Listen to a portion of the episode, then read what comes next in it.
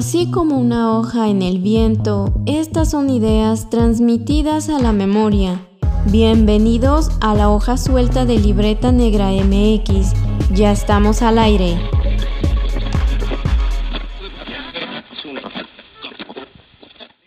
Hola, ¿qué tal? ¿Cómo estamos?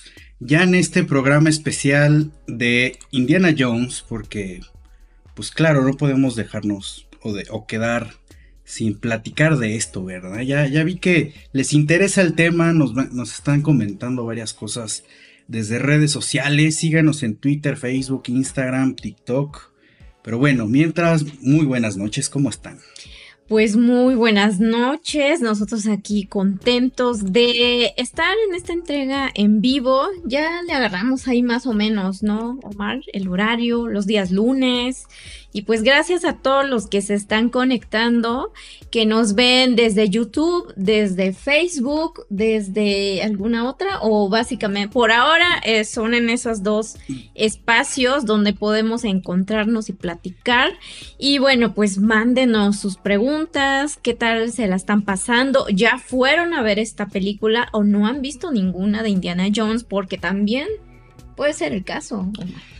Podría ser, entonces aquí varios, de hecho, varias personas nos han estado comentando que, qué nos había parecido y aparentemente estaban esperando pues esta reseña para ver la película, la nueva, pero bueno, también vamos a platicar un poco un poco de las anteriores para manejar el contexto, ¿verdad? Porque pues este programa es, arqueológico y siempre manejamos, este, manejamos contextos. Perdonen ustedes, es que me estoy desfasando, no, me escucho a mí mismo, me voy a quitar este, el cosplay. Me voy a quitar el cosplay ahora sí ya me escucho. Te lo puedes poner encima. Pero bueno, igual y ya se va a ver como raro, ¿no? Pero bueno, eh, ¿Qué, ¿Qué, opinan? ¿Con o sin sombrero? y la chaqueta. Ahí, ahí, sí les fallo, pero, pero bueno, ahí Próximamente, próximamente me armo El cosplay. Porque Omar, asumo que sí eres súper fan de Indiana Jones. Pues no necesariamente, fíjate.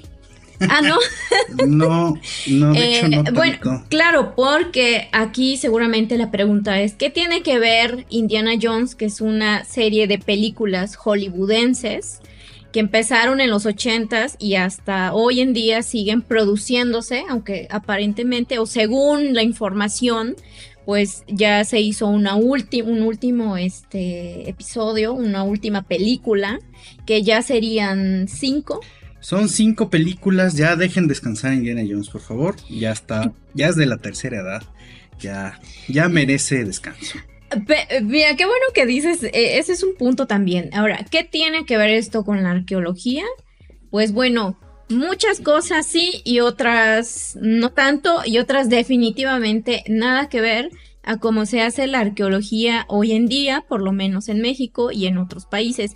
Y eso de la tercera edad, Omar, bueno, también entre los colegas arqueólogos, pues también la edad puede ser un tema y una característica. Pero bueno, no, sin ofender, por supuesto. Bueno, sí, ya, ya, ya, ya, ya estamos debrayando un poco antes de tiempo, pero bueno, de todos modos, muchas gracias por venir a escucharnos aquí a debrayar. Es La Hoja Suelta, el podcast de Libreta Negra MX, donde pues, platicamos de todo y en esta ocasión decidimos venir a platicar de Indiana Jones, que es el, pues estas películas que han salido desde 1981. Y pues hace unos días se acaba de estrenar la última película de Indiana Jones. Y ya fuimos a verla porque pues, pues claro que sí, teníamos que verla para comentarlo. Esto es, este programa es una secuela espiritual de ese podcast que ya hicimos de cine y arqueología donde platicamos un poco sobre los estereotipos y los temas de películas que se daban en, pues, que, se, que, trataban temas arqueológicos o había personajes que tenían la profesión de arqueología y todas estas cosas. Pero en este caso, pues ahora sí vamos a hablar de lleno con Indiana Jones, ¿no? Y, por eso eh, me puse el sombrero y demás. La gente que está escuchando esto en Spotify o en Apple Podcast, pues bueno, va a tener que regresarse un poco aquí a, YouTube, pero, pero pues básicamente es un, es un podcast de comentario, saliéndonos de la norma, porque bueno, pues, es necesario salirse de la norma a veces. Y pues comentar esto, que es cultura, es cultura pop. También mucha gente dice, pues cómo, cómo es que arqueólogos profesionales van a estar comentando esto y yo digo, ¿por qué no? Ya habíamos también comentado en la hoja suelta pues este tema de que es arqueología pública que estudia justamente las representaciones de pues de esta disciplina y de varias ciencias sociales en realidad, porque también existe la historia pública, etcétera. Y pues ver las representaciones, ver los temas, ver cómo se exponen esos temas y pues entre otras cosas. Entonces la pregunta definitivamente es qué tiene que ver con la arqueología. Claro, porque también eh, a partir de estos medios que dan una imagen eh, de la arqueología, finalmente es la visión, ¿no? Por, en este caso, pues de un director, de un productor, de un guionista, quizá de, de los actores, y finalmente construyen un discurso y lo transmiten, y ahí, nos guste o no, tienen un alcance masivo el cine como otros medios de comunicación tienen ese alcance. Y yo creo que es muy pertinente hablar del tema porque precisamente las formas en las que van a representar la arqueología eh, y también a quienes hacen arqueología, es decir, a los arqueólogos y arqueólogas, pues también eh, tiene modelos que responden a un discurso que es derivado de la visión de estas personas, ¿no? Eh, desde la arqueología también se hace eso, en realidad construimos narrativas. Es correcto. Eh, claro que tenemos métodos y objetivos diferentes, pero bueno, finalmente yo creo que es muy importante porque también a partir de estos, estas producciones cinematográficas, pues mucha gente, muchos de, esos públicos también tienen una idea de qué es un arqueólogo y qué es la arqueología, aunque tal vez no necesariamente sea como se hace hoy en día, quizás está muy alejado de la realidad actual, de cómo se concibe y cómo procede la arqueología, claro, desde un ámbito científico. Pero eh, estamos hablando entonces de también cómo se va construyendo una imagen pública de la arqueología, ¿no? Y eso, por supuesto, que va a tener repercusiones hacia cómo se está desarrollando en, desde las instituciones, por ejemplo, ¿no? O sea, desde el hecho de, bueno, por qué es importante la arqueología, por qué se sigue haciendo, por qué se considera una ciencia. Yo creo que son preguntas que no necesariamente se les ha podido responder a, los públicos, ¿no? Y yo creo que eso es parte también de una responsabilidad social desde nuestro quehacer. Muchos temas en realidad, sí, definitivamente sí hay que ponerle atención a estas representaciones. de nuevo ya habíamos platicado esto en el programa de cine y arqueología. Y creo que la, conclusión a la que llegamos ese día, pues justamente fue eso, hay que ponerle atención porque también estos modelos, este estereotipo, estas representaciones empujan pues ciertas narrativas, ciertos discursos que de repente podrían ser positivos o podrían ser negativos. Y pues creo que uno de los grandes hitos de la historia del cine y pues en este caso de la arqueología, pues es Indiana Jones, este personaje que pues que surge, ¿no? De, de se ha comentado mucho de, la, de dos mentes grandes del, cine estadounidense, que es em, Steven Spielberg y George Lucas, apoyados de otras personas como, como guionistas, como, como Lawrence Kasdan, que también trabajó en el regreso, eh, perdón, en el, el Imperio contraataca de Star Wars, y bueno, em, hay más personas involucradas definitivamente ahí.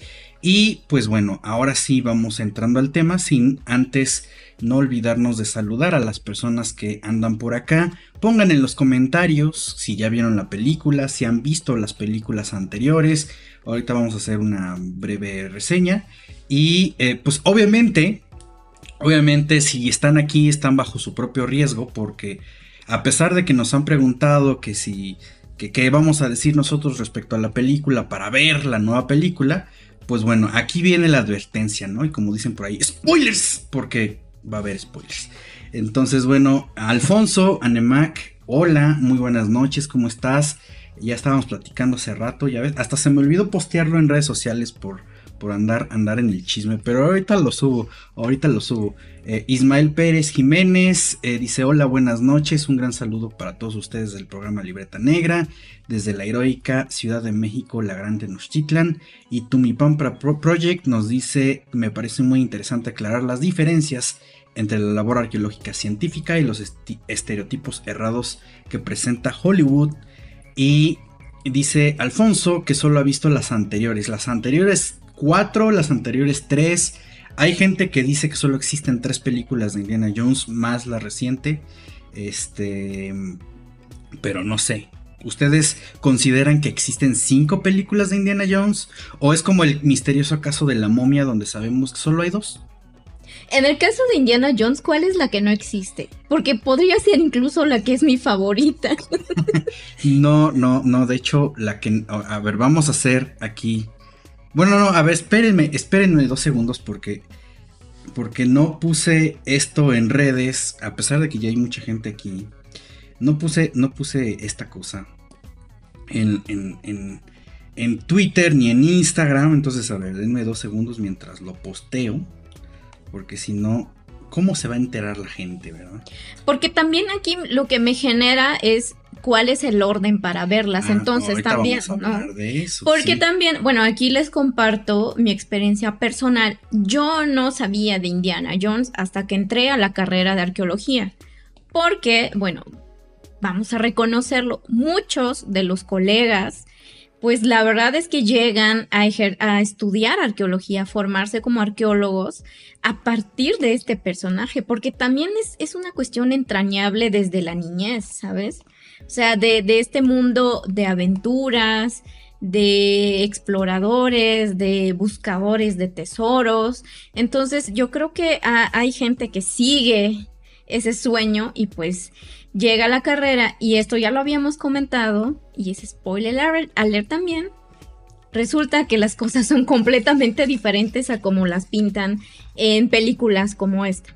Pero bueno, volviendo al punto, este, ah, por supuesto, la selfie.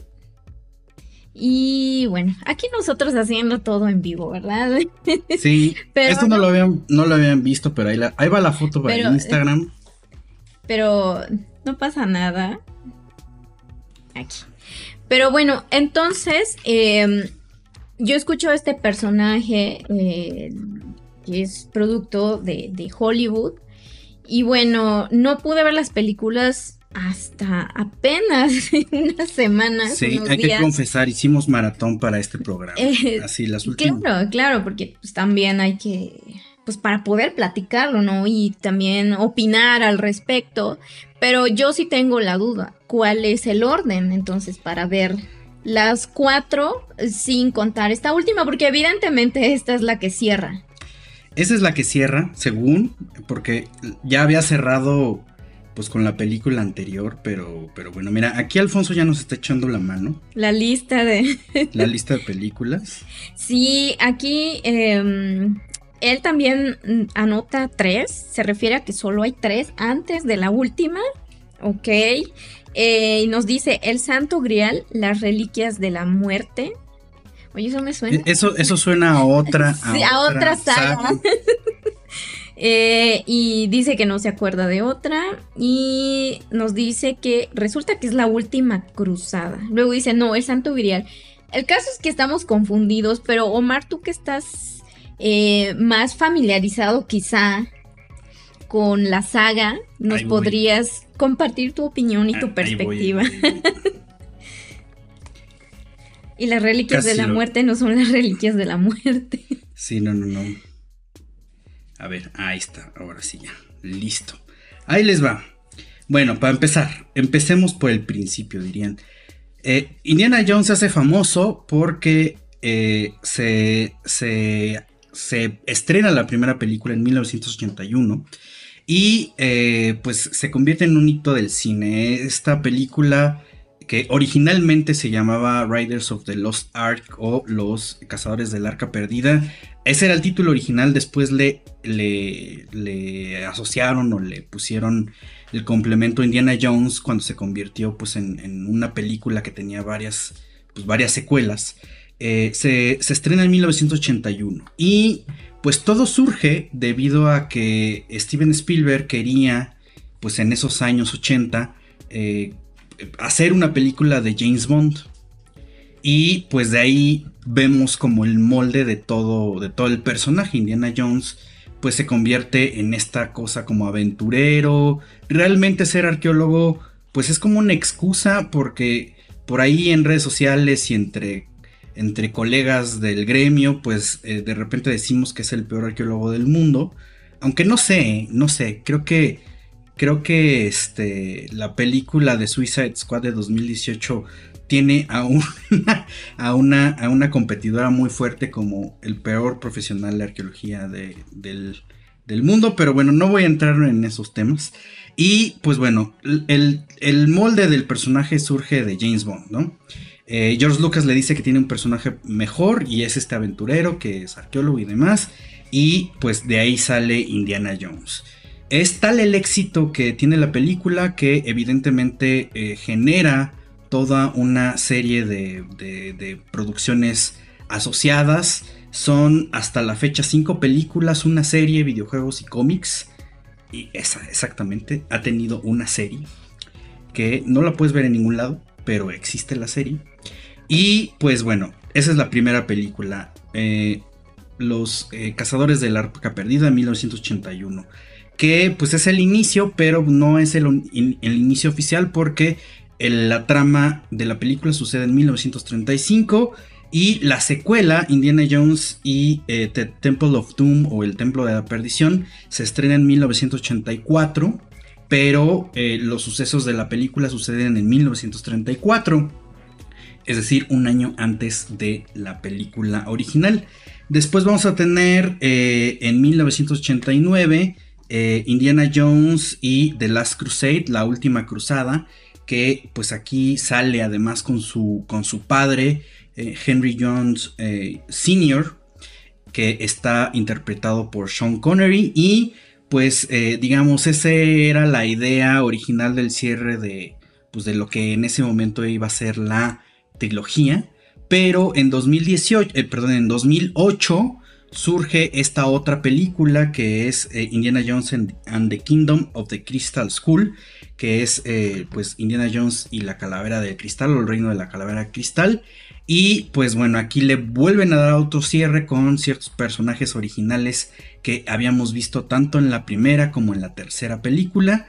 Y pues ahí en teoría ya había acabado porque pues termina muy feliz el Indiana Jones. Pero ahora en 2023 vamos a ver una nueva película que es esta Indiana Jones and the Dial of Destiny o el dial del destino o el llamado del destino como lo pusieron aquí en español. Y pues esto conforma, ¿no? Las cinco películas hasta ahora, más la serie que es canon, o sea, sí son eventos eh, que se relacionan con las películas, aunque en realidad no se mencionan tanto, solo hay una mención en la tercera, eh, no, perdón, en la cuarta película y ya. Pero eh, pues ese es el orden por estreno. ¿no? Hay mucha gente que la ve en orden cronológico, es decir, primero ve el Templo de la Perdición, después los Cazadores del Arca Perdida, y después se siguen a la Última Cruzada, eh, la Calavera de Cristal, y posteriormente sería la del el Dial del Destino, que pues en orden de, trama y de personajes que se conectan, pues sería los Cazadores del, Arca Perdida, eh, la Última Cruzada, la Calavera de Cristal y el Dial del Destino. Es decir, sí hay una relación directa entre esta última película que se acaba de estrenar con al menos dos, eh, bueno, sí, tres películas que vimos anteriormente. Sí, y aunque son, eh, digamos, estrenadas en, con diferencias de años, Alfonso nos está diciendo que le cambió el nombre porque ha pasado mucho tiempo desde que las vio. Pero bueno, lo que vamos a ver también de manera general pues bueno, obviamente el protagonista, este arqueólogo intrépido, aventurero, que va en busca del tesoro, que siempre son estos objetos cargados de magia, son reliquias y que básicamente cambian la historia de la humanidad casi casi, ¿no? Y bueno, eh, también es como... Eh, ciertas como críticas, que es este punto que estábamos comentando al principio, o que se dan como muchas licencias históricas, porque claro, eh, eh, sí parte de cosas que tal vez sí, sí sucedieron, sí tienen una base histórica, pero pues también eh, estos, estas películas finalmente pues también eh, construyen sus narrativas encaminándose también a la ficción, o sea, las posibilidades, los anhelos. Entonces yo creo que eh, es como el molde, ¿no? De, de, de, esta saga. Bueno, al menos eso es lo que, lo que yo percibo. Ahora, este personaje, este arqueólogo intrépido, Indiana Jones, ¿qué tanto tiene de arqueólogo? Pues a pesar de que lo piensen ustedes, como sería eh, Tumipampa Project de este estereotipo errado de Hollywood, pues resulta que Indiana Jones sí tiene algo de histórico. Eh, resulta que sí, eh, la representación habla de una arqueología incipiente como esta búsqueda de tesoros. Estamos hablando de la arqueología a principios del siglo XX, finales del XIX pero más marcado hacia, los, hacia, el, hacia el siglo XX, es decir, de, desde 1900 hasta 1930, 1940, estirando un poco la liga. Y pues en realidad sí había, eh, pues, eh, esta, esta eh, no, no existía la formación la formación pues formal como la carrera o, como esta, este estudio que tenemos ahora profesional de, la arqueología y pues sí tenían un poco muchos arqueólogos en realidad eran militares eh, bueno al menos en el caso mexicano muchos de los bueno y sí ingleses y norteamericanos también muchos de los primeros arqueólogos o que se jactan de llamarse arqueólogos en esa época pues venían de una formación militar eran, eran soldados o incluso de, un rango más alto y pues debido a su estatus les permitía dedicarse al hobby y el hobby era viajar y encontrarse reliquias básicamente.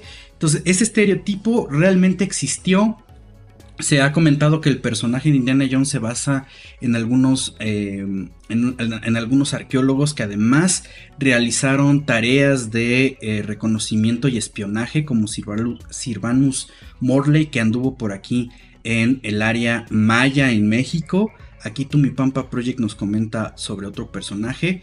Me parece que la experiencia de Iram Birgam en relación con la exploración de Machu, Picchu a, principios del siglo XX sirvió como inspiración para caracterizar al personaje de Indiana Jones. Sí, Iram Birgam también se menciona como uno de los de los de las inspiraciones a este pues a este personaje eh, no directamente pero podríamos mencionar el caso de Desiree Charney que era un explorador francés, que también era un espía francés que eh, hizo varios trabajos de reconocimiento aquí en México cuando eh, pues estaba en, un poquito antes de entrar pues la segunda, eh, la segunda intervención francesa aquí en México y pues digamos, todas estas experiencias sirvieron justamente para moldear, ¿no? Entonces, por un lado tenemos la, el molde de James Bond y por otro, pues un poco de, aderezo, condimento con estos otros personajes que, em, pues que, que, que, históricamente existieron y que pues le pusieron ciertos matices a Indiana Jones. Y pues hablando ya de la disciplina tal cual, pues esta arqueología de principios del siglo XX así era, era una búsqueda pues totalmente desorganizada y con pues con esta idea extractivista de la búsqueda de tesoros, de buscar al objeto por el objeto con cierta con cierto canon estético, con cierto canon de antigüedad, o sea, se buscaba el, objeto más antiguo, el más eh, único, el más eh, bello, eh, etcétera. Entonces sí había una relación ahí. Y por supuesto, como lo vemos en, las películas, y por eso es que de repente en el gremio decimos el peor arqueólogo del, mundo, pues es que saca la pieza pero destruye así como todo el templo, ¿no? O, destruye así cientos de, piezas y nada más se queda con, con la que le interesa. Y pues un poco la arqueología de, de, esa época era un poco así, ¿no? O sea, se buscaba el objeto completo y lo demás, pues ahí ya que no importa nada, ¿no? Sí, finalmente esta etapa del coleccionismo tenía como por objetivo acumular precisamente esto, este tipo de objetos, ¿no? Este, que cumplieran con estos cánones eh, estéticos, sobre todo occidentales, y que le daban también pues un prestigio a su poseedor, ¿no? Entre mayor fuera tu colección, pues más prestigio recibías. Y mayormente, pues, quienes eran los que podían eh, financiar también estos viajes de expedición. Pues, mayormente las potencias europeas también, ¿no? Entonces yo creo que, eh, y algo también que es más o menos común en esta saga, eh, que los malos son los nazis que históricamente no está tan errado este dato porque bueno este e, en este momento histórico pues eh, e, este, este, estos grupos pues sí buscaban comprobar eh, e, lo germánico y eh, su posición superior ante las demás digamos culturas y para justificar esta expansión y dominio que estaban pues eh, pretendiendo, ¿no? Y para ello, por supuesto que sí recurrieron a la arqueología. Sí. Por supuesto que sí andaban buscando estos objetos que legitimaran estas ideas de superioridad que estaban defendiendo. Y bueno, mayormente se trataba precisamente como vemos en estas películas con el Santo Grial o el Arca, pues se trataba también de objetos eh, relacionados al, misticismo y también al, ocultismo. Pues eh, este Hitler y creo que también Himmler, pues eran pues muy allegados, ¿no? A este rollo del ocultismo. Entonces eso realmente sí, eh, sí, sí sucedió. Entonces, bueno, que los viéramos como los malos, los antagonistas en dos. Sí, ¿verdad? en tres de los eh, de las películas, pues bueno, no es también eh, para menos. No es aleatorio, pero bueno, aquí en realidad también hay que comentar varias cosas antes de llegar al nazismo. Eh, hay que reconocer que la arqueología, en su incipiente paso de ciencias a convertirse a ciencia social, es una disciplina colonialista.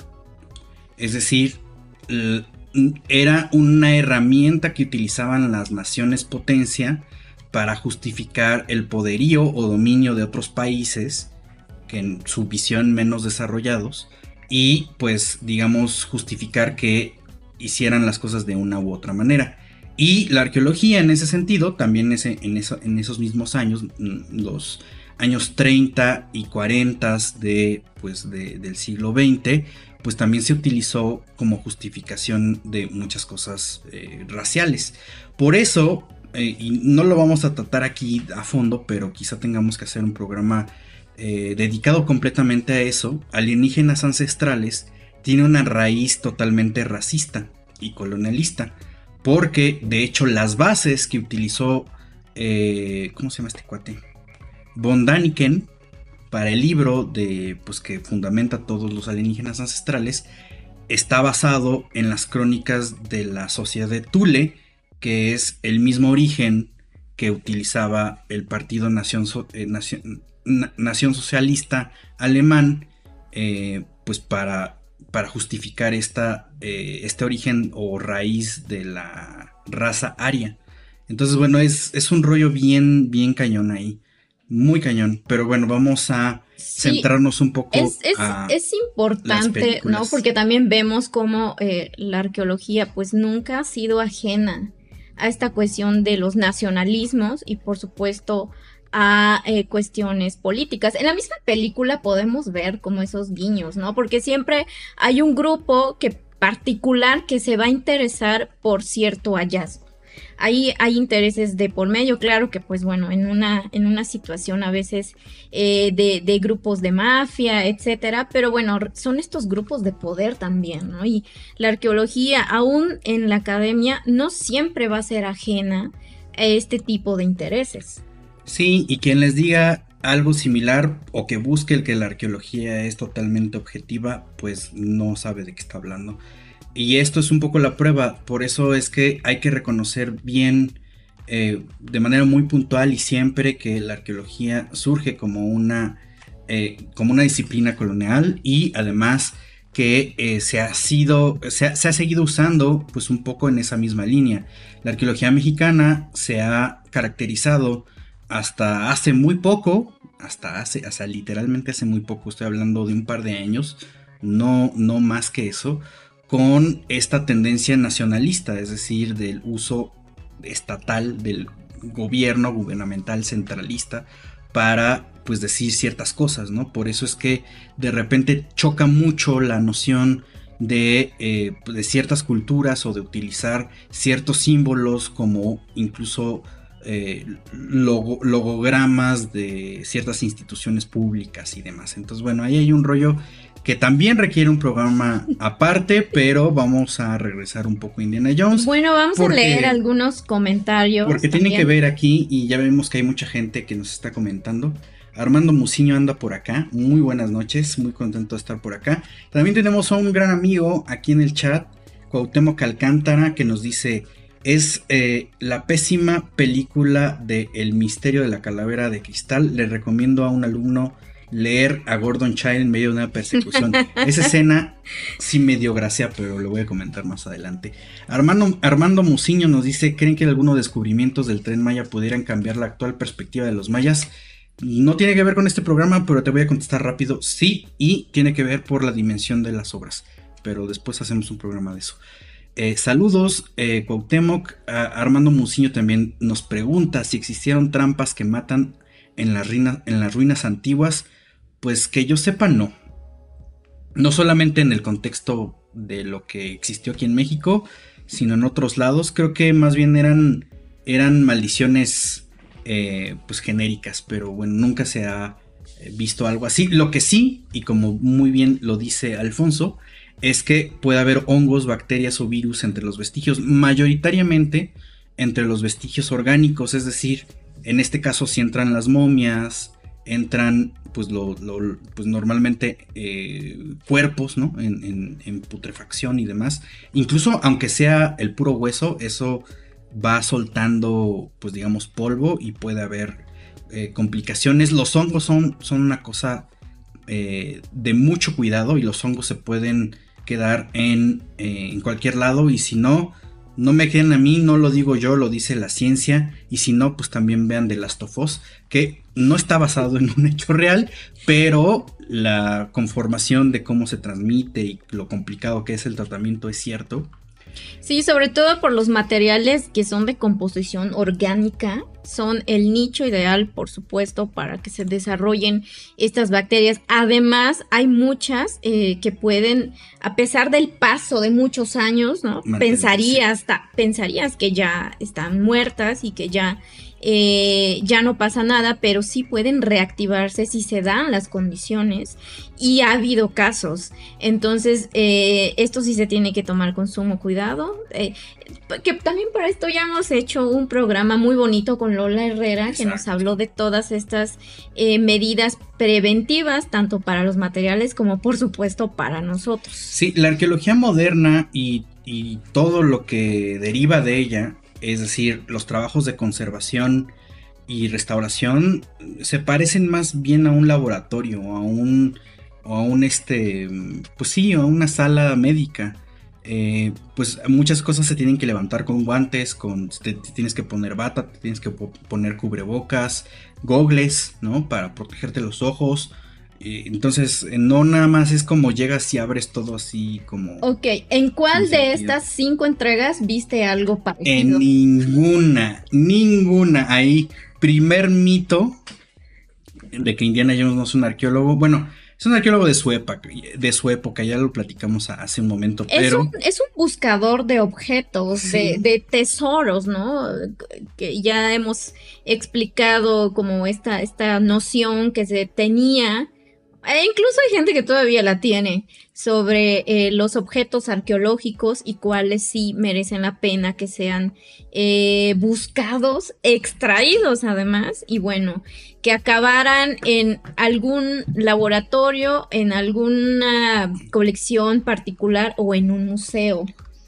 Que ese también es todo un tema que se plantea. ¿eh? Pertenece a un museo. Mira, aquí nos están viendo en Facebook. Saludos, porque luego no tenemos gente en Ay, Facebook. qué bueno, gracias. Alejandro gracias. Rodríguez desde Facebook, desde Facebook dice, a mí me gusta la escena de la excavación del exorcista. No es de Indiana Jones, pero bueno, más o menos está bien representada. Eh, y también ya anda por acá Florencia Serendipia, muy buenas Hola. noches. Y también tenemos a Alejandra Medina, la mismísima famosísima. Ale.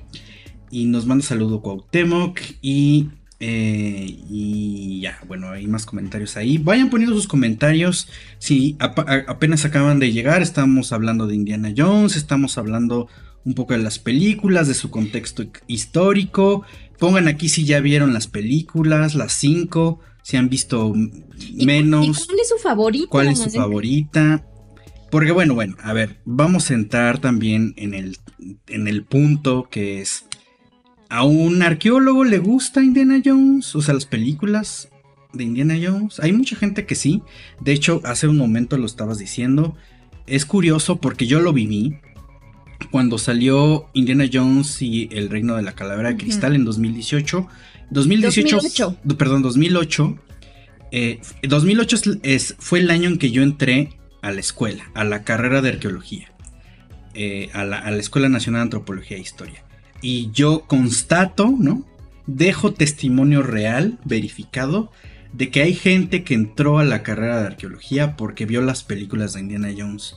Mis papás que estudiaron en la, Escuela Nacional de Antropología e Historia también les tocó en los años 80 que va, bastante gente entraba por, la- película. De hecho, no está eh, certificado, pero en las estadísticas de la ENA, no sé en las otras escuelas, pero en las estadísticas de la ENA, quien, quien le ha tocado ser eh, administrativo o del consejo directivo, saben que cuando se estrenaron las películas hubo un aumento en la plantilla del alumnado, pues de esos años.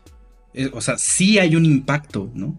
Obviamente, así como hubo un, un- una- un aumento en la plantilla del alumnado, pues conforme fueron avanzando los semestres, también hubo una disminución de, eh, de la plantilla del alumnado, porque mucha gente se da cuenta que no es nada parecido a lo que se ve en las películas, ¿no? Que pues ya lo hemos comentado varias veces aquí, se trata más bien de un cazador de tesoros, que sí existieron de ese estilo en los años eh, 30, 40 del siglo XX, pero pues que eso no es un- pues una representación acotada a lo que es la arqueología moderna, ¿no? Que arqueología moderna pues ya lo podemos determinar de los años 50 en adelante. Entonces, bueno, hay un cambio de perspectiva muy, muy, muy, eh, pues sustancial. Y además, habría que decir que, eh, pues Indiana Jones sí hay cosas que medio representa adecuadamente, especialmente en su, en su papel como profesor, ¿no? Entonces lo vemos que da clases y que da clases con temas reales. Por ahí podemos ver hasta en sus en, el pizarrón que dibuja algunos planos, ¿no? En, en la película reciente dibuja, está dando una explicación sobre identificar cerámica.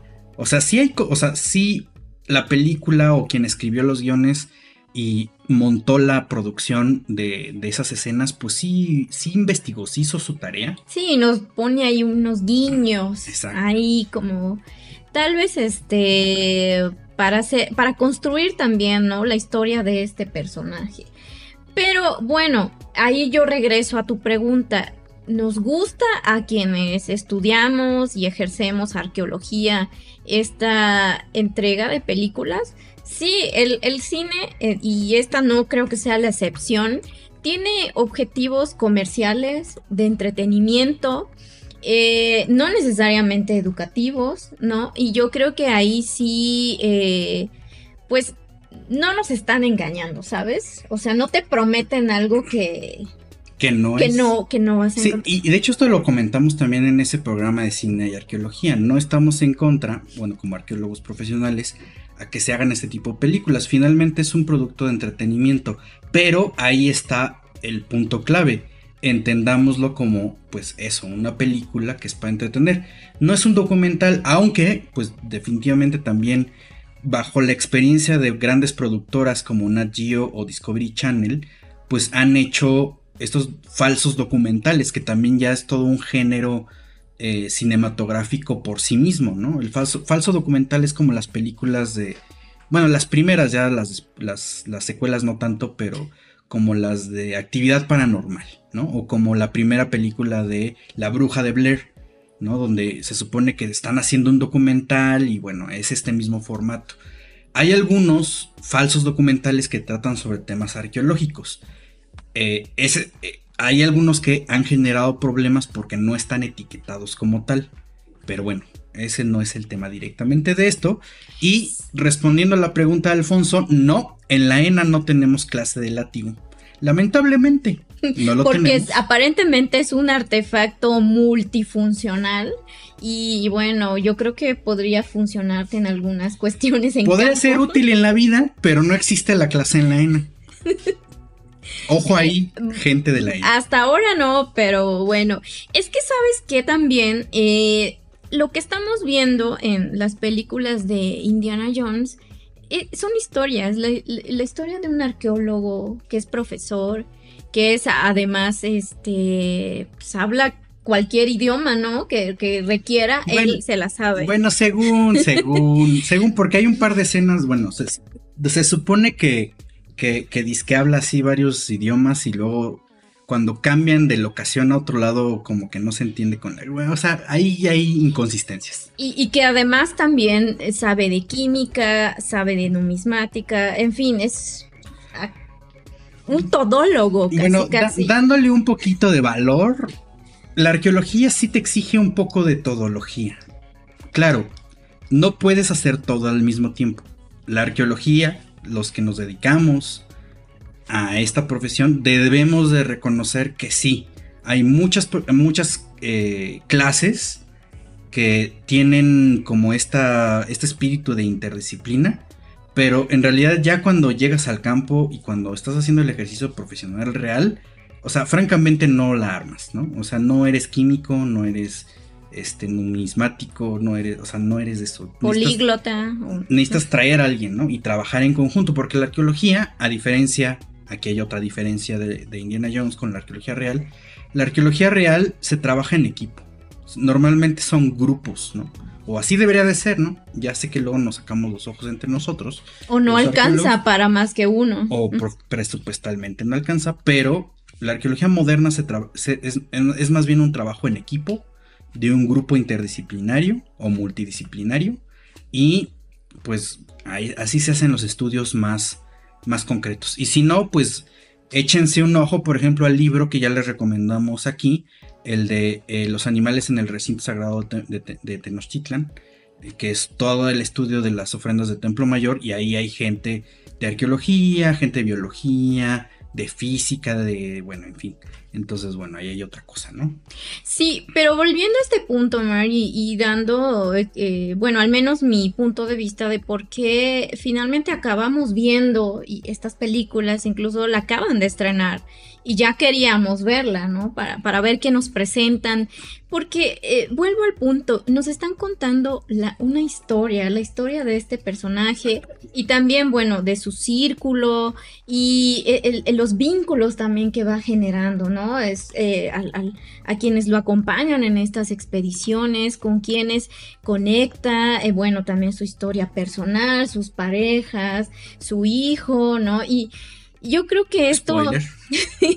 pero eh, eh, esto de que nos cuenten historias es algo casi inherente al ser humano. Bueno, esto lo estábamos platicando, bueno, lo van a ver en el próximo episodio de La hoja suelta, pero pues es que es eso, ya lo, ya lo hemos tratado también en otros programas.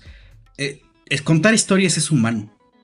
Claro, y transmitirlas, ¿no? Y, y, eso es algo que, que conecta en este caso con Indiana Jones, pues tal vez con ese niño interior que tenemos de ser aventureros, de explorar, de, irte de, sí, de ahí, de, aventura y encontrarte tesoros. Y menciono esto porque eh, también lo que yo pude observar, y creo que tú también, Omar, de hecho creo que lo observaste tú primero, eh, hay mucha gente que seguramente en su niñez vio las películas y pues la seguirá viendo, porque también en el, entre el público que estaba eh, en la sala de esta última, Ah, pues la edad sí ya es este grande. O sea, el fandom de Indiana Jones, Bueno, al menos de lo que vimos. sí, bueno, en- al menos en la sala que fuimos, eh, la fuimos a ver ayer, ayer en la noche, y pues al menos en nuestra sala nos dimos cuenta que el fandom de Indiana Jones, que la, la sala se medio llenó, el fandom de Indiana Jones es, es pues ya, o sea, nosotros ya somos chavorrucos, pero, pero sí había gente ya más grande, pues. Y pues yo creo que tiene que ver porque finalmente sí es una saga que, que fue muy representativa para el cine. De nuevo, la primera película, ¿no? Los Casados del, del Arca Perdida del 81, fue incluso hasta, hasta nominada a- al Oscar a Mejor Película. Y pues como sucede con otras películas que se convierten en grandes hitos o, incluso éxitos de taquilla, eh, pues nadie le da, nadie le, daba un peso a Indiana Jones. de hecho, casi ninguna productora quería producirla. Si no es por, por el éxito de Star Wars con George Lucas, pues la película ni siquiera se iba a realizar. Y originalmente la primera película, pues tuvo una inversión de 18 millones de dólares y terminó recaudando un poco menos de 300, de 300 mil millones de dólares, lo cual es un chorro. Y pues creo que lo que podemos ver en las películas, pues sí es una representación de dos cosas. Primero, una fascinación por los misterios que tiene la arqueología, ¿no? Entre ellos, pues esta si- situación de la aventura es uno. Pero creo que cada una de las reliquias y esta búsqueda de las reliquias eh, representa como grandes obsesiones del ser humano, el poder, la vida eterna, em, pues en este caso eh, la vida, ¿no? O, o los significados de la vida. eh, Conquistar el espacio y el tiempo. conquistar el espacio Sobre y el todo tiempo. por la última. Sí, la última película, a ver, ahí les va. Según yo, y pónganlo aquí en los comentarios si, si no están de acuerdo, pero el arca pues representa el poder, ¿no? Eh, los Shivalingas, que es de la segunda película, pues es la vida.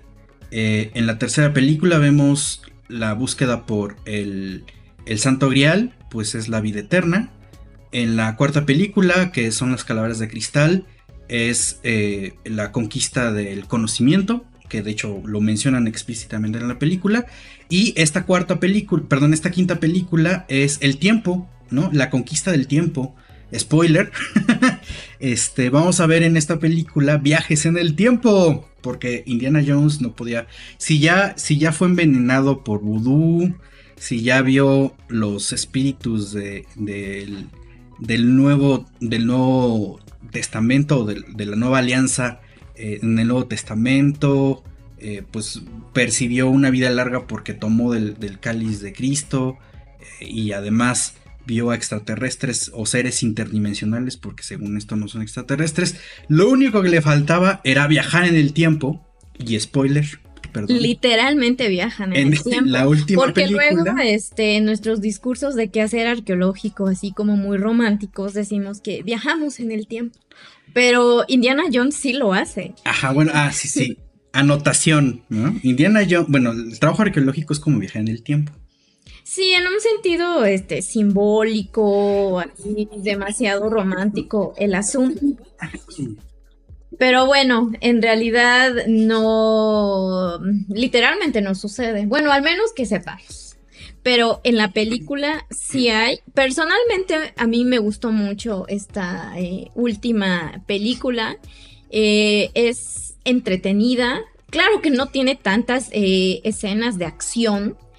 Porque bueno, pues eh, Harrison De- de ya... nuevo, ya, ya dejen a Indiana Jones, ya es de la tercera edad. Pero bueno, ahí también, o sea, según hay una parte donde, donde hacen un flashback y pues, o sea, bueno, este programa va con spoilers, pero bueno, tampoco voy a... Eh, Lo advertimos en- desde el principio. Tampoco voy a hacer tantos spoilers porque si hay gente que la quiere ver, nos comentaron de que pues de que van a ver esta reseña y luego van a, van a decidir si la ven o no. Véanla. Mi recomendación es véanla. Fuera de todo, creo que es como un poco... A pesar de que Steven Spielberg no regresa a dirigir, eh, sí, es, sí se intentó como recuperar un poco la esencia de las películas anteriores, principalmente de la de la de la casa de los cazadores del arca perdida y de la última cruzada, ¿no? El regreso obviamente de esta amenaza por parte de los nazis, ¿no? Como gran eh, gran, bueno, grandes eh, pues antagonistas de Indiana Jones y, pues los, los competidores por conseguir primero la, la reliquia en turno, pues bueno, sí, sí dejas ese, ese feeling de, de, esas primeras películas. Y pues por otro lado, pues sí se ve como el paso del tiempo, ¿no? O sea, la película sí, bueno, al menos en mi percepción, se puede ver un poco como esta, esta preocupación que tiene la gente por, por envejecer, por jubilarse, que en la película plantean que ya ahora sí Indiana Jones, ahora sí ya se va, em, ya se va a, jubilar, al fin, ¿no? Pero, pero sí, creo que sí es un tema principal. Se intentó como regresar a esos, a esos temas esenciales. Y sí es una aventura entretenida, ¿no? Sí es una película que tiene tiene ritmo, hay unas cosas que de repente se le pierden en el camino. Eh, yo estaba muy emocionado principalmente por la adhesión de Phoebe... Eh, ay, se me fue el nombre. De... Eh, de esta actriz, bueno, la, actriz de... de la, la mismísima Fleabag. Véanla, si no han visto Fleabag, es súper recomendable. Eh, Phoebe Waller-Bridge, que es una... Además de que es muy buena actriz, eh, no sé si lo sepan, ella es escritora, ¿no? De hecho, a, eh, bueno, sus principales trabajos, Fleabag, que es una, es una obra de teatro originalmente, que después Prime, pues adaptó a una serie, a una miniserie, y además ha sido eh, guionista, ¿no? Ella le tocó arreglar eh, el último guion de, James Bond, donde sale eh, Ana de Armas. De hecho, el personaje de Ana de Armas en la película de James Bond lo escribe Phoebe, Waller Bridge. Y bueno, ahí vemos como un poco esta situación. Además de que ayudó a armar a la nueva 007 que a mucha gente no le gustó, pero bueno, ese es otro tema. Y pues bueno, yo tenía como cierta expectativa justamente de la aparición de este personaje. No me termina de, encajar, pero bueno, no es un mal personaje. Pero yo creo que, eh, bueno, además de esta parte entrañable para quienes siguen esta saga desde los inicios, desde la primera película, también esta fórmula, eh, esta visión que nos presentan eh, bueno, en este caso, pues no, no está los mismos productores, pero yo creo que es una fórmula que le sigue funcionando. Sí. ¿Sabes? O sea, yo no sé si, por ejemplo, las juventudes se interesen en seguir esta historia o lleguen a conocer al personaje y y, lleguen a, sentir o, que les guste, ¿no? Pero tanto en Indiana Jones como en otras producciones cinematográficas, hablando de esta representación de la arqueología y de los arqueólogos, eh, siguen vigentes y muchas veces son éxitos de taquilla. Bueno, esta última entrega todavía no, estadísticamente creo que anda como tambaleando. Sí, le, está, le está yendo mal, a esta última película, pero creo que también es un momento del cine, o sea, no solo no es esta película como tal, sino hay una crisis del cine que se venía dando desde un poco ah, antes de la pandemia y pues es que ya quieren que, o sea, los productores o las casas productoras ya quieren que todas las películas lleguen al mil millones de, dólares de, de, de recaudación. En mi opinión eso no se puede, pero bueno. Sí, entonces yo creo que eh, para quienes a veces les causa incomodidad estas formas en que se presentan a la arqueología y a los arqueólogos, yo creo que eh, pues también ahí va eh, uno de los puntos, es que les sigue funcionando a las productoras esta fórmula. No, y, lejos de decir deberían apegarse más a, los hechos históricos o a la realidad, porque también ahí creo que hay como en, estas diferentes eh, películas, hay cosas que son como incongruentes, ¿no? En el sentido histórico, por ejemplo, creo que estas líneas de Nazca las presentan como si estuvieran en Cusco. Y también en Machu Picchu vemos elementos mayas. Sí, bueno, ahí hay una mezcolanza, estamos hablando de la calavera de cristal, em, pero bueno, casi todas tienen como estas inconsistencias históricas que funcionan a nivel de guion, o sea, lo metieron así para, pues para convertirlas en, pues en algo, en, la trama, pues en, una parte de, de, recurso guionístico para hacer o aventar la trama. En este caso, pues, por ejemplo, el mismo sentido de, de la búsqueda de los nazis por ciertos artefactos fue algo real, pero aquí lo mezclan, ¿no? Ese es un ejemplo, lo mezclan con esta situación del guion para involucrar a los personajes, en este caso Indiana Jones, a, un arqueólogo competidor, al menos en la, en la, en la primera película. En esta, en esta última entrega, pues lo que vemos es como, de nuevo, creo que el tema principal es el tiempo y la añoranza por otros tiempos. Entonces, a pesar de que la película está eh, pues ubicada en los años 60, lo que vamos a ver es como intentar regresar, ¿no? Intentar regresar a una cosa perdida, ¿no? Y, a tener segundas oportunidades. Eso es un poco para que ya, ya, ya vi que se están tapando los, los oídos. Entonces, de nuevo, la recomendación es véanla. Está entretenida. Regresa como... Tiene, varios regresos de varios elementos que, que tiene la saga de Indiana Jones. Eh, los personajes están regularmente construidos. Pero, eh, pero pues sí, tiene, tienen, tienen cositas, pues. Claro, a mí me causó nostalgia eh, y eso pues que no me tocó ver en, el momento de estreno de cada película, eh, el regreso de Marion, ¿sabes? sí. Ah, personalmente sí, sí me conmueve. Y bueno, yo creo que sí es como eh, yo, yo creo que sí, esta es la que cierra las historias de vida de este aventurero, del profesor, del doctor Indiana Jones.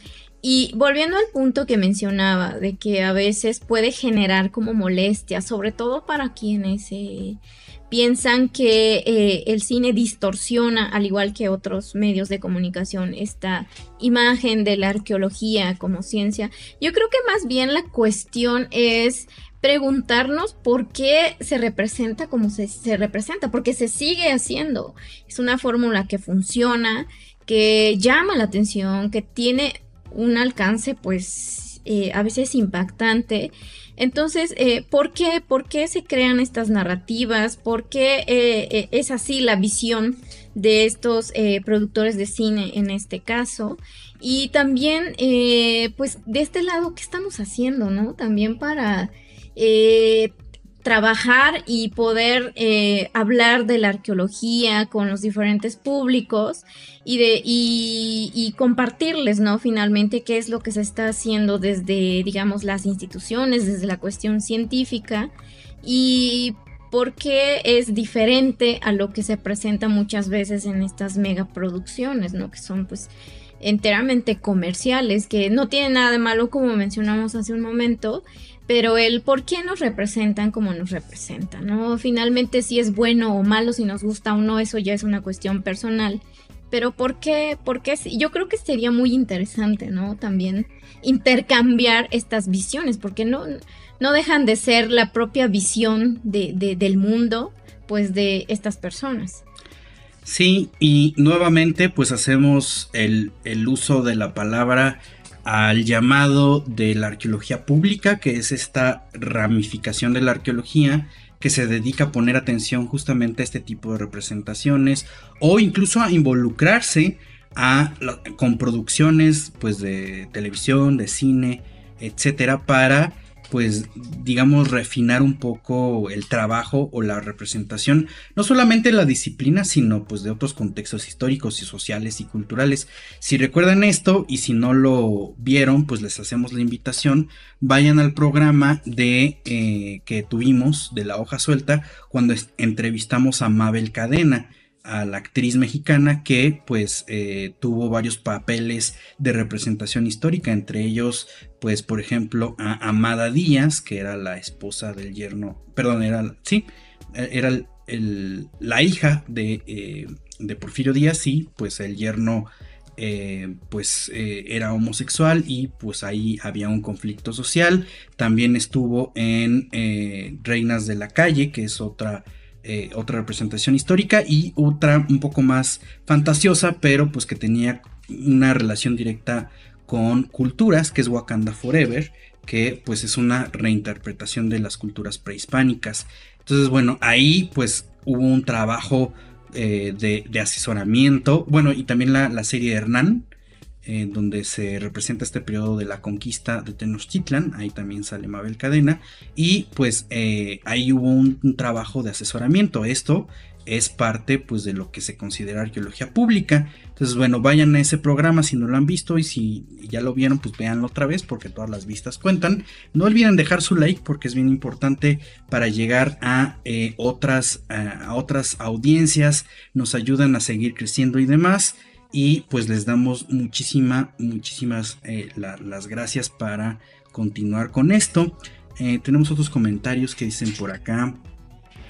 Eh, Edgar Orozco se retira con buena pensión o va a tener que llevarse algunos artefactos para vender en el mercado negro.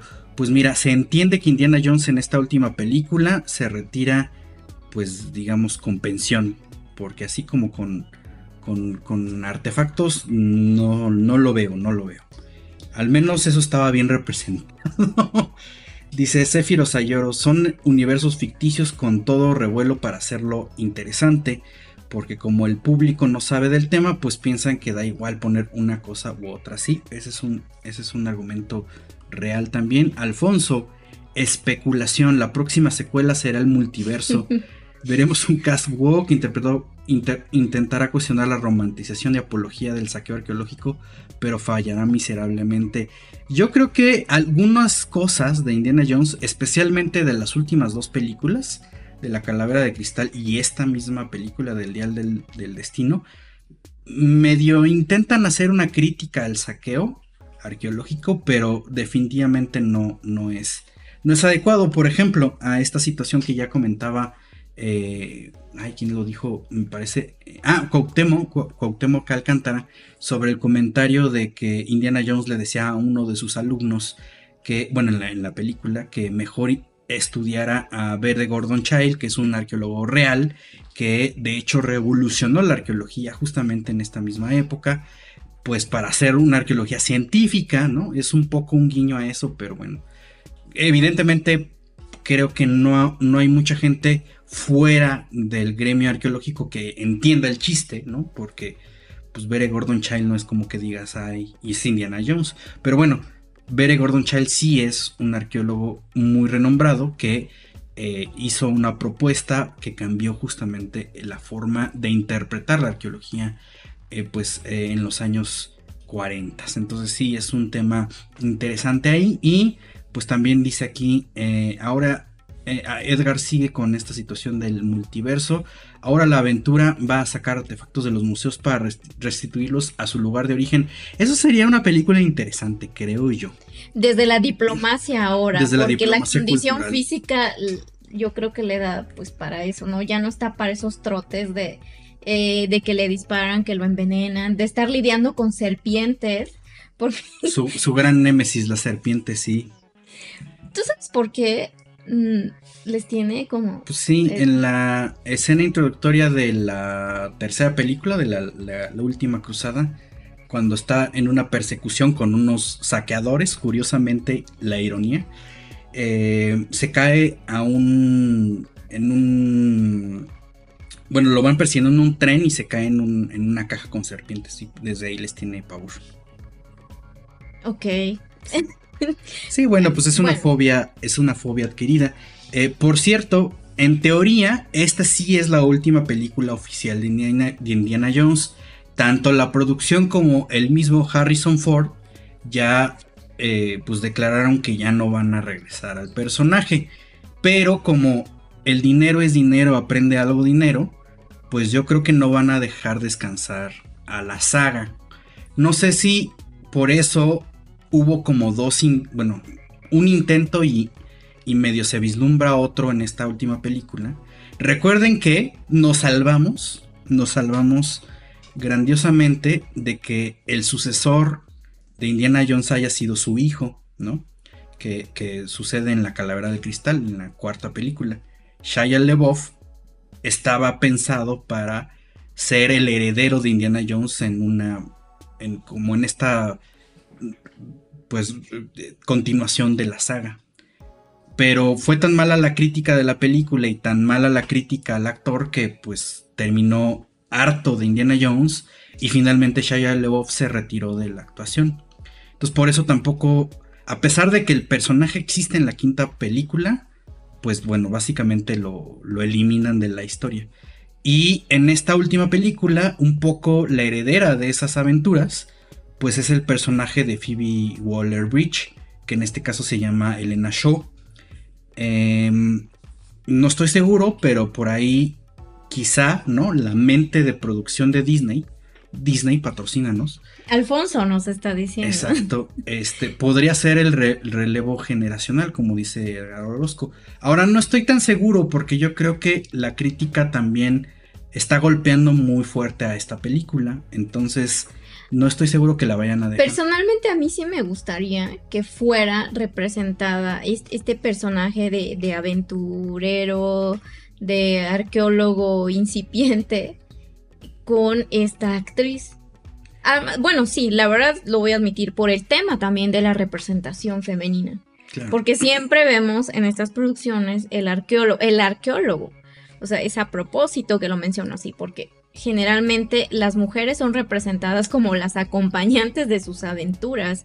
Y bueno, ese también es un tema que tocamos en esta primera parte que hicimos de cine y arqueología, que creo que fue hace más o menos un año o dos años. No, hace, un año. por ahí búsquenlo en uno de estos episodios de La Hoja Suelta.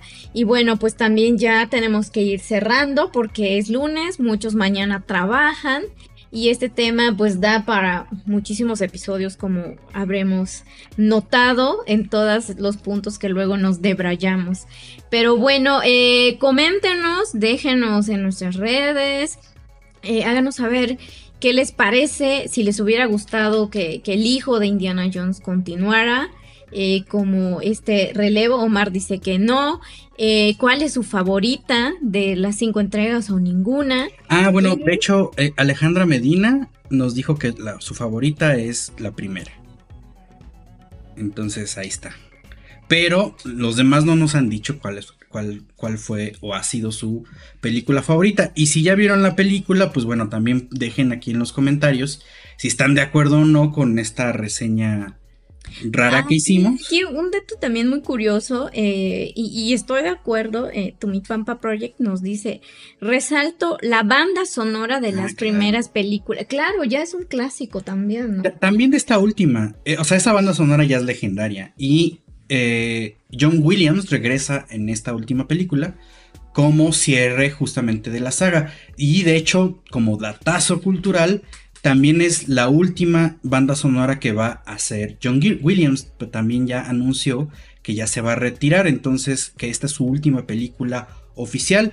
Y bueno, gracias a John Williams teníamos la, banda sonora de Indiana Jones, de Star Wars, de eh, Tiburón y bueno, de una infinidad más de, bueno, de Superman. O sea, bueno, de una infinidad de, bandas sonoras que ya son clásicas, legendarias y demás. Entonces, eh, pues ahí está. Y pues bueno, si, si ya vieron la película, escríbanlo aquí en el chat o en los comentarios del video también sirve. Los leemos y se los, se los comentamos. ¿Cuál es tu favorita, Omar? La mía, eh, la, última cruzada. La última cruzada es mi favorita, sí. A mí el templo de la perdición. Esa es mi segunda, es muy buena esa película. A mí me, me estuvo riéndome casi toda la, la película, pero personalmente a mí me gusta, y no me vayan a castigar por esto, a mí me gusta la momia. Bueno, he dicho. Sin Indiana Jones no existiría la momia.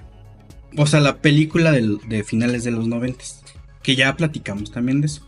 Pero, pero, pero sí. Es que sin Indiana Jones, o sea, hay que, hay que tomar en cuenta la relevancia cultural, ¿no? De, en este caso, cultura pop. Es cierto. Sin Indiana Jones no existirían varias películas o varios estereotipos que le siguieron, tanto en cine, televisión o videojuegos o cómics.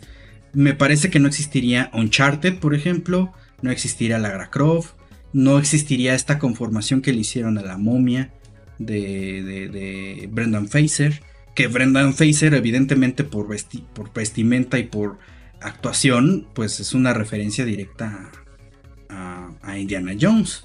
Pero sí, nosotros somos, o sea, nosotros dos somos más hijos de la momia. Yo conocí primero la momia que Indiana Jones y la había visto muchísimas veces. Eh, pero bueno, aquí el tema es esta saga, por supuesto, pero lo tenía que decir. sí, mira, Alfonso dice La Última Cruzada, Cuauhtémoc Alcántara también La Última Cruzada, creo que La Última Cruzada va ganando. Cuauhtémoc Alcántara también dice que La Momia es bien chida, sí. Eh, Edgar, Orozco nos pregunta, ¿Eno Morricone o John Williams? O sea, el que hizo las otras bandas sonoras emblemáticas, pero yo me quedo con John Williams, es el que más conozco además. Entonces, bueno, pues vamos a ir cerrando este programa y si quieren que sigamos, sigamos con esta, eh, con esta eh, dinámica de las transmisiones en vivo y por supuesto que tengamos comida para sobrevivir en estos tiempos difíciles. Apóyanos, apóyenos con sus donativos vía Coffee, PayPal, eh, y también tenemos Patreon, que en Patreon ya nos estamos poniendo las pilas, por cierto. Ya hay más publicaciones de manera continua. Es más, hasta aquí les puse un QR para que vayan a nuestro PayPal directamente y no les cueste trabajo. Apóyennos.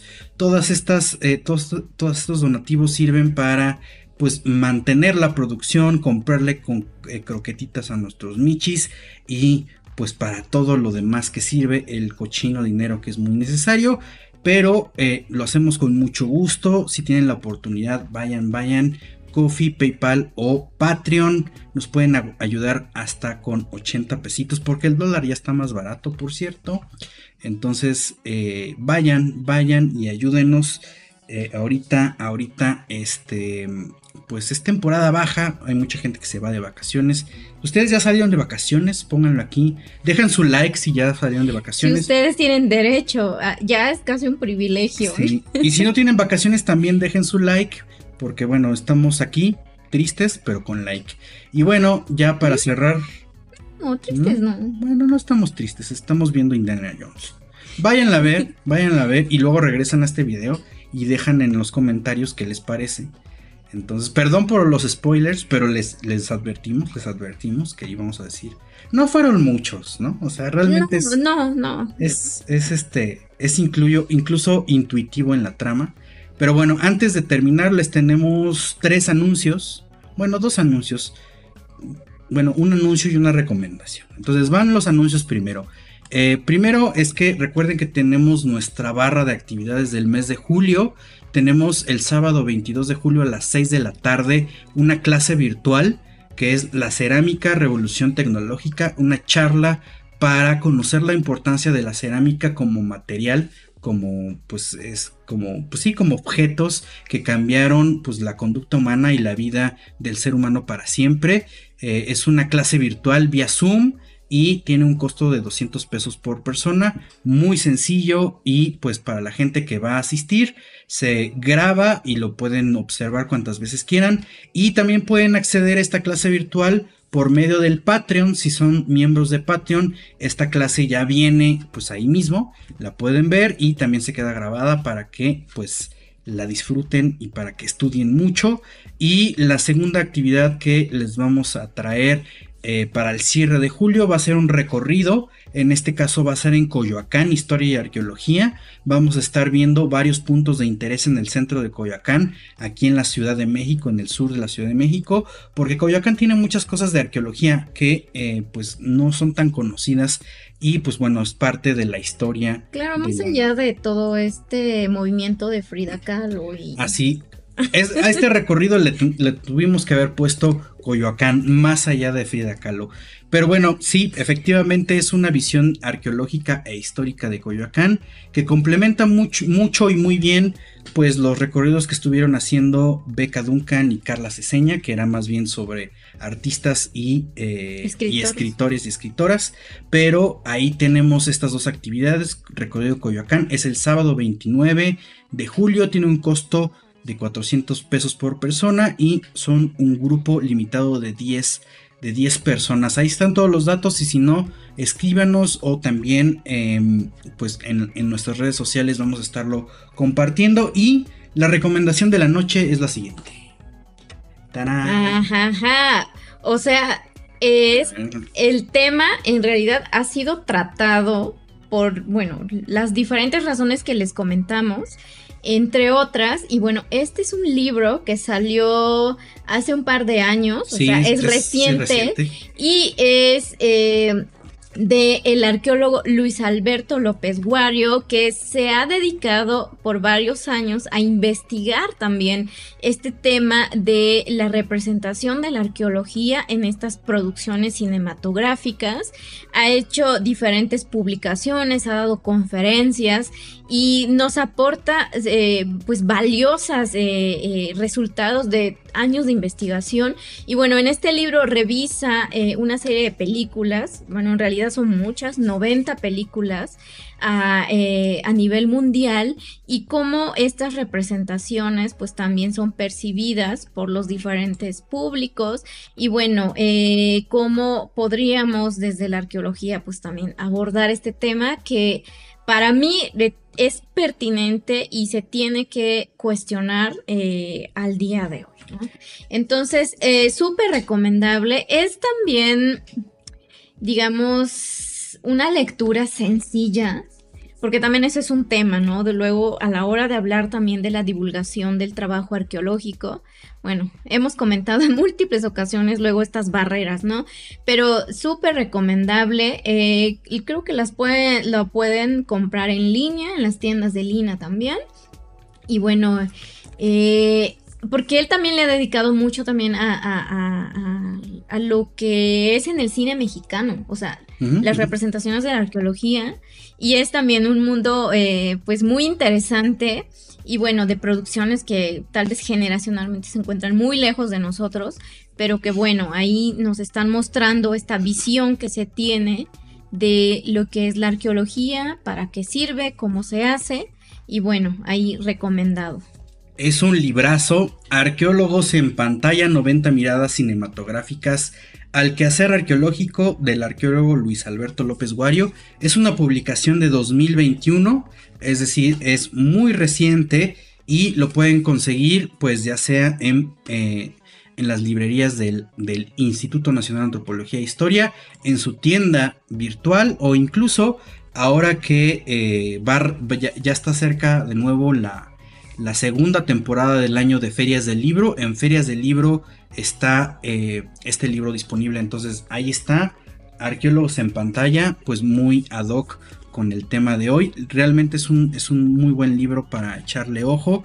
Y pues eh, ahí está. Lo pueden conseguir de manera reciente. Es, es una publicación reciente. Y pues listo, con eso nos despedimos el día de hoy pues síguenos en todas las redes sociales, estamos en Twitter, Facebook, Instagram, TikTok, y pues todo el contenido en YouTube, Spotify, Apple Podcast, Amazon Music y iHeartRadio. Y si a ustedes les gusta este contenido, pues apóyennos, ya les pasamos por ahí. Eh, aquí abajo en la caja de comentarios también están todos los enlaces para el apoyo. Acompáñenos a las actividades y también si les gusta todavía más este contenido, pues platíquenle a sus amistades y familiares para que se enteren que es Libreta Negra MX y lleguemos hasta los viajes en el tiempo como Indiana Jones en la última película. Sí, y no sé si a lo mejor apoyándonos entre todos podamos algún día retirarnos y pensionarnos como Indiana Jones. No lo sé, pero algo más padre aún es que sigamos construyendo comunidad. Exacto. Y nos estamos viendo en la siguiente entrega. Muchas gracias, que pasen una muy bonita noche. Bye. Bye. Nos ponemos el sombrero. Ahí está. Nos vemos.